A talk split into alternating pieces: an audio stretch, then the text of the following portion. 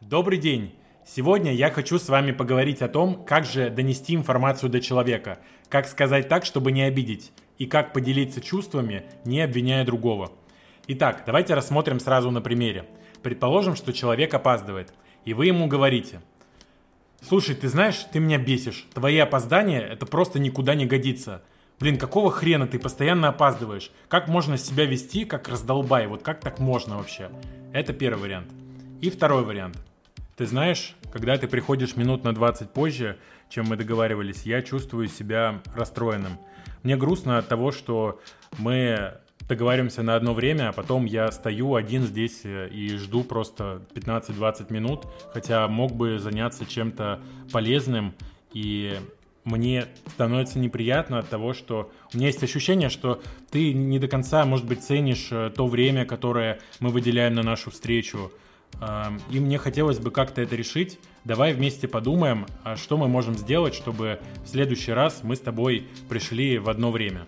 Так чем же отличается первый вариант от второго? Ну, очевидно, что во втором варианте нет наезда, и, во-первых, более спокойная тональность самого посыла, да, то есть мы более мягко об этом говорим.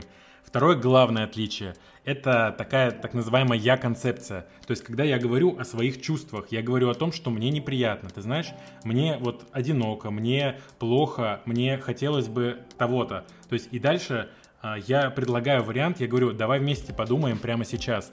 Я не заставляю человека резко сказать, что вот давай я или там какое-то наказание будет. Я сначала предлагаю просто человеку э, ощутить то, что чувствую я. Я это передаю спокойно, и я дальше предлагаю решить вопрос. Дальше уже в диалоге с человеком, естественно, мы придем к какому-то решению. Например, человек постарается с запасом назвать какое-то время, если он будет чувствовать, что он опаздывает. Либо он предупредит меня, например, за час о том, что он, возможно, опоздает, и тогда мы просто сдвинем начало нашей встречи, а я в это время займусь чем-то другим.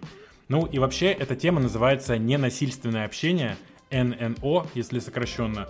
И здесь суть в том, что мы не давим на человека силой, мы не обвиняем его, а мы лишь пытаемся найти вариант того, как нам договориться.